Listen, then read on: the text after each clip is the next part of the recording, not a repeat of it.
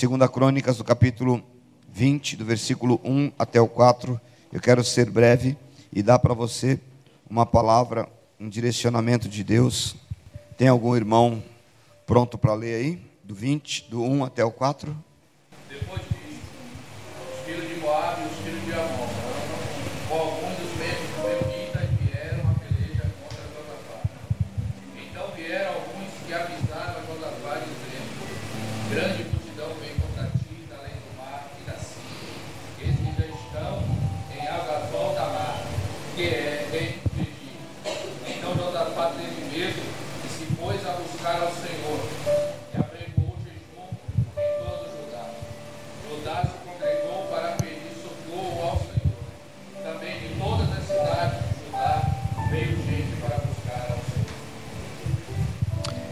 em nome de Jesus, nós queremos que a tua instrução, que a tua palavra, Senhor, nos oriente nessa noite.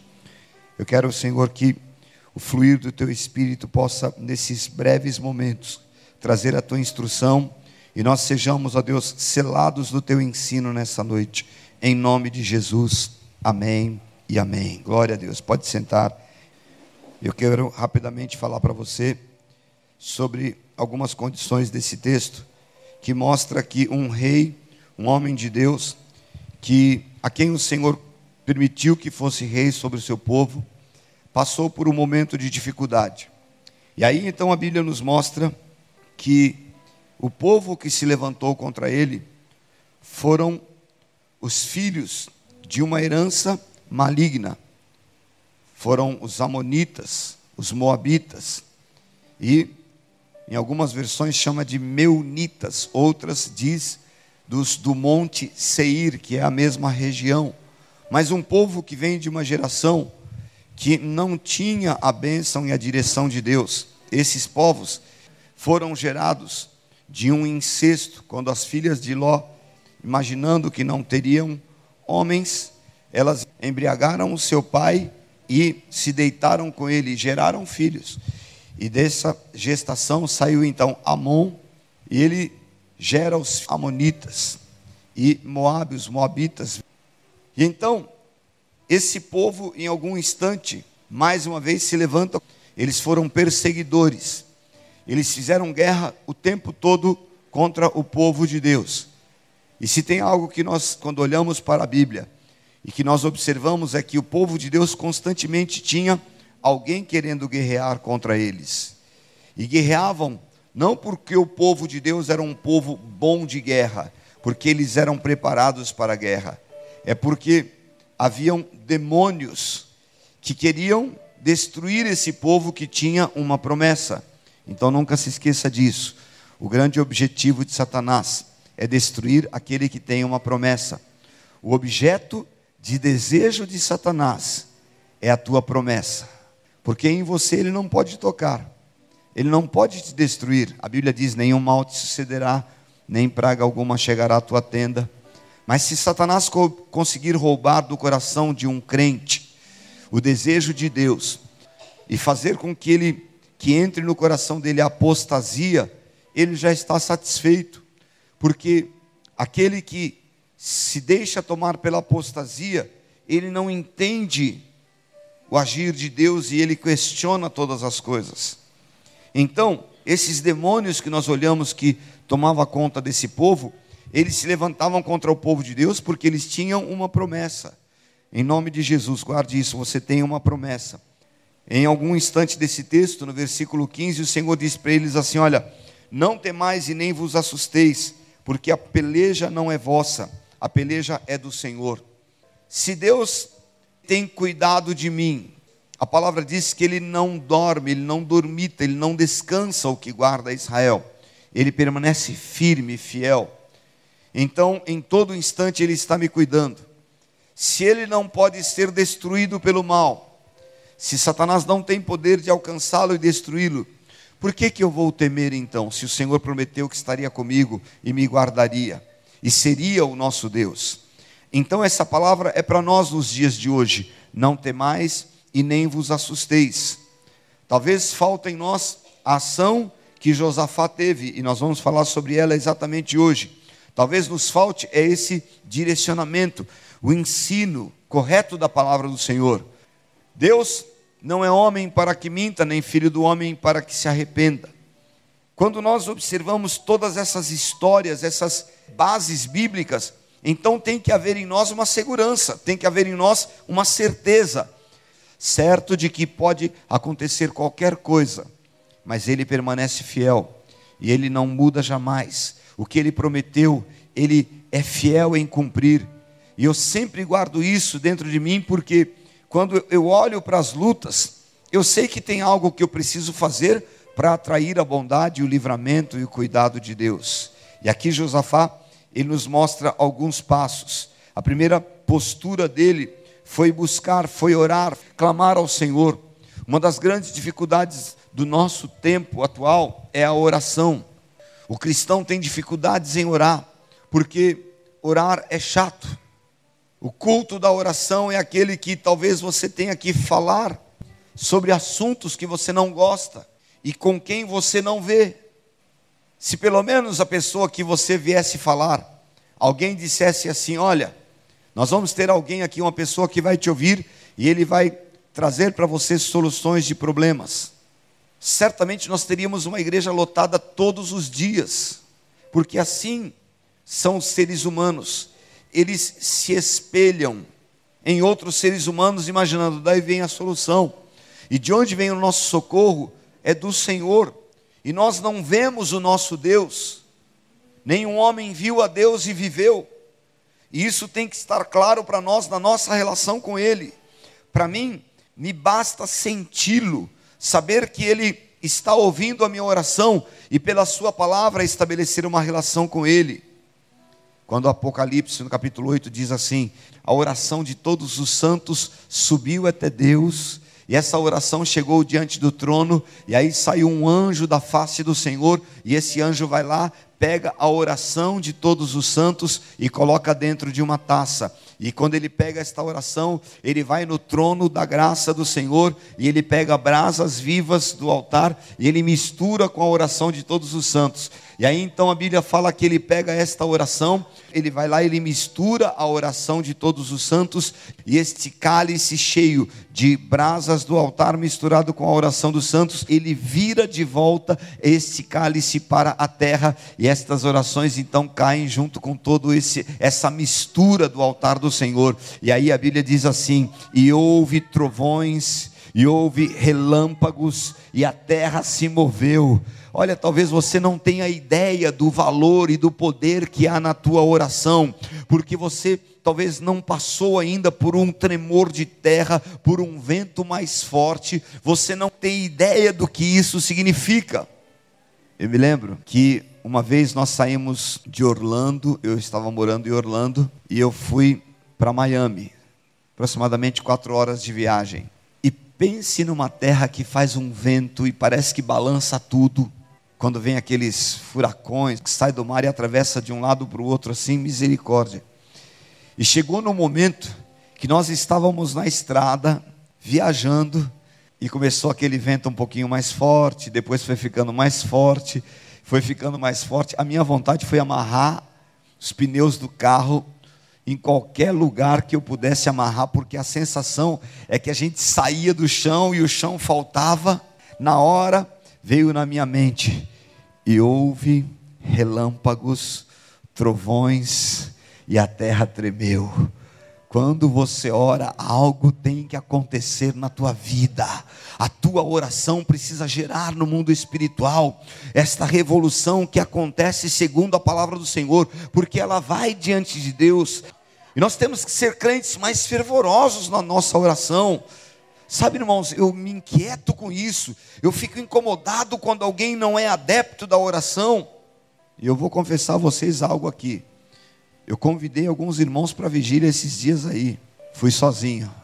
Cheguei lá, encontrei uma igreja tão cheia, tão cheia, tão cheia, que para entrar estava difícil. Coral de homens, coral de mulheres. E eu me alegrei no Senhor, porque o crente que gosta de orar, o crente que tem vida com Deus, ele move o mundo espiritual, ele faz barreiras caírem por terra. Demônio não gosta dele, não vai gostar mesmo, porque a oração move o coração de Deus e ela entra no altar do Senhor e ela move o mundo espiritual. Então, em nome de Jesus, é tempo de orar, é tempo de clamar em oração ao Senhor, e a oração tem que mover a tua vida, tem que inquietar você todos os dias e fazer com que você busque resultados em Deus. A outra coisa que a Bíblia mostra que Josafá fez, nesse momento em que homens tomados de, de demônios se levantaram contra eles porque eles tinham a promessa. Ele chamou o povo para jejuar. O jejum é uma abstinência, é uma entrega. E os judeus tinham o hábito de jejuar de uma forma mais intensiva, que posteriormente foi denunciada e criticada por Jesus, porque os fariseus, eles faziam um jejum e eles tinham uma necessidade de mostrar, de apresentar para todo mundo que eles estavam jejuando. Então existiam algumas estratégias. Por exemplo, vestir roupas velhas, que a Bíblia chama de roupas de saco. Eles vestiam essas roupas rotas, rasgadas. E eles saíam desfilando no meio do povo. É sinal de que eles estão jejuando, estão consagrando, eles estão aí, esse aí não mexe com ele porque ele está no manto. Algumas igrejas estão adotando esse perfil nos dias de hoje, já estão vestindo roupa de saco e fazendo uma propaganda por causa do seu jejum. Talvez a tua necessidade hoje seja tão grande, tão grande, tão grande, que uma noite de jejum pode mudar a tua história. 24 horas de jejum pode acontecer um milagre na tua vida. Você quer isso? Faça um jejum diante do Senhor. Que tal 24 horas sem comer? Eu não sei o que é difícil você jejuar. Para alguns, o jejum do café é um negócio. Para outros, jejuar televisão é uma luta. O que é necessário você entregar ao Senhor? Eu tive uma crise, uma cólica renal, e o meu caso partiu para a cirurgia, e o médico me falou assim: ó, você vai jejuar dia tal, e você vai vir aqui sem comer nada, e se você comer, eu não te opero. Doía tanto que eu não esqueci do jejum, doía demais, e eu não deixei de jejuar porque eu queria que aquele médico me operasse. Sabe o que acontece, irmãos? Cá entre nós, não precisa ninguém saber disso, não. Não está doendo tanto assim, não. Não está te incomodando tanto esse problema. Porque se tivesse incomodando, você já tinha tomado uma postura de jejum. Você já tinha entrado num período de consagração ao Senhor. Porque o jejum muda todas as coisas. Ele atinge o coração de Deus. Cá entre nós, irmãos, e me permita ser muito claro e sincero com você. Você está acomodado nesse fato. E Deus quer dar a você uma solução entre num jejum, e Deus vai mudar esse fato em nome de Jesus.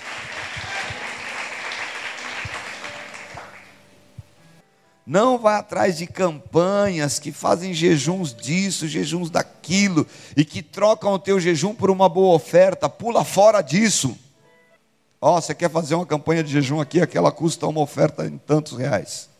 O teu jejum precisa mostrar a tua necessidade e o teu coração quebrantado diante do Senhor porque Ele é fiel para fazer coisas extraordinárias, Ele é fiel para mudar a tua história, e Ele é fiel para fazer coisas tremendas.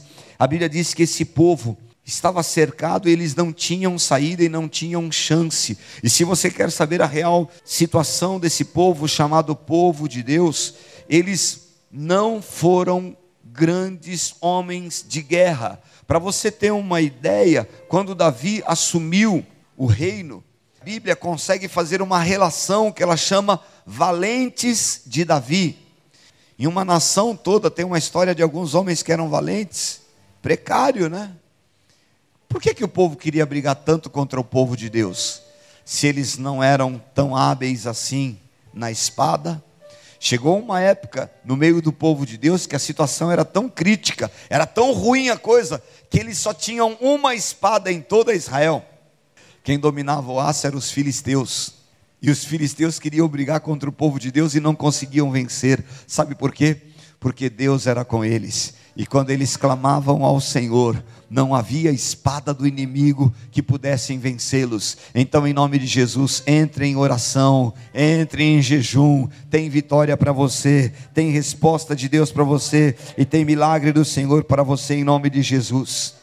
E em terceiro, já estou terminando, a palavra diz que Josafá chamou os homens e disse para eles: Vamos preparar cantores, vamos colocar esses homens aqui na frente da batalha.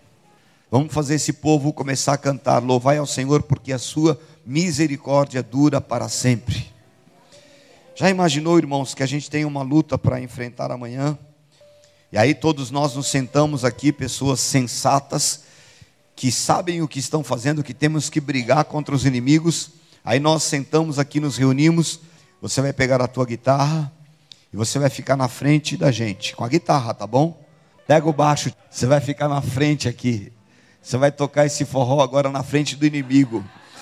Ele está vindo com espada, está vindo com um pedaço de pau, ele vem lutar contra você e você vai ter que tocar festa de crente agora.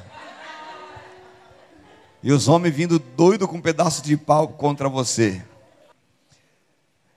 A proposta de Deus para Josafá e para os cantores foi essa. Ele falou assim: faz o seguinte, Põe esse povo para cantar na frente da batalha, porque à medida que eles começarem a cantar, o Senhor vai desbaratar o exército dos inimigos.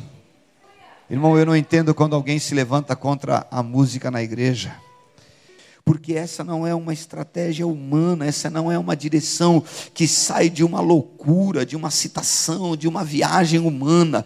Deus pega os seus homens e diz: na frente dos flecheiros, na frente dos arqueiros, na frente dos escudeiros, coloca o louvor. Mais ou menos a estratégia daquelas batalhas campais era isso.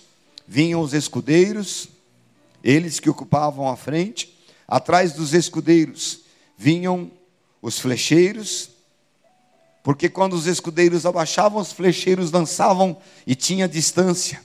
E logo atrás vinham aqueles portadores de lança, porque se não tivesse jeito ia ter que ir para a guerra brigar lá no meio do caminho mesmo.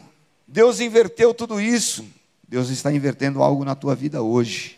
Comece a louvar. Vai lá no, na frente, antecipa, tira a prioridade dos escudeiros. Porque se algo falhar, Ele é o escudo, Ele é quem te protege. Deus precisa ver em nós um louvor que desperte o mundo espiritual e faça com que o inimigo tema esse louvor precisa encher mais a tua vida, o teu coração todos os dias. Tem que haver em você disposição constante para louvar a Deus, para ser ministrado pelo louvor que enche a casa do Senhor. Deus não falou muito mais do que isso para esse povo, e eu não tenho muito mais o que falar para você. Oração, jejum e louvor vence uma batalha. Eu não sei o que é que precisa encher a tua vida, qual o motivo que tem que mover o teu coração. Mas esse louvor precisa ser aprimorado, precisa ser genuíno, precisa ser um louvor que você reconheça Deus através da tua vida, das tuas atitudes, da tua disposição, louvar ao Senhor integralmente. E foi isso que o Senhor viu no coração daquele povo.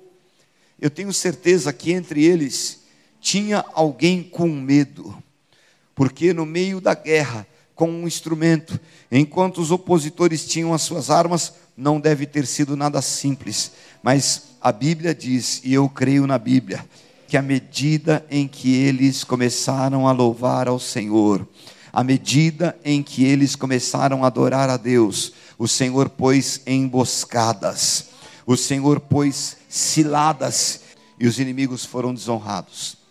E no dia em que eles saíram para aquela guerra, os inimigos morreram matando-se uns aos outros.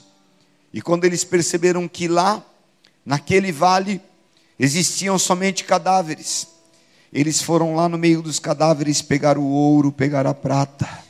Durante três dias, eles tiraram do meio dos cadáveres ouro, prata, e eles continuaram cantando, porque a misericórdia do Senhor deu vitórias a eles. Eles cantaram, Deus deu vitória. Deus deu vitória, eles cantaram de novo. Qual será o segredo da vitória do povo de Deus? Será que Deus deu vitória porque eles cantaram ou eles cantaram porque Deus deu vitória? Nós temos que aprender todos os dias, e essa é uma receita antiga que está na palavra do Senhor. A verdade é que a gente só guarda o que nos interessa, a gente só guarda o versículo: nesta peleja não tereis que pelejar, e aí eu não faço mais nada, não jejuo, não oro, não louvo. A gente guarda aquele versículo: crede no Senhor e nos seus profetas, então deixa lá o profeta profetizar que eu não vou fazer mais nada. Estou certo de que virá o resultado. Você é meu parceiro nessa vitória. Enquanto eu profetizo, jejue. Enquanto eu profetizo, ore. Enquanto eu profetizo e a palavra foi liberada sobre a tua vida, Comece a louvar ao Senhor, comece a cantar, porque Deus quer mover nessa noite o mundo espiritual para dar a você grandes conquistas em nome de Jesus. Quer dar a nós vitórias que nós estamos esperando e clamando e desejando que Ele possa fazer na nossa vida nessa noite em nome de Jesus. Vamos fechar os nossos olhos.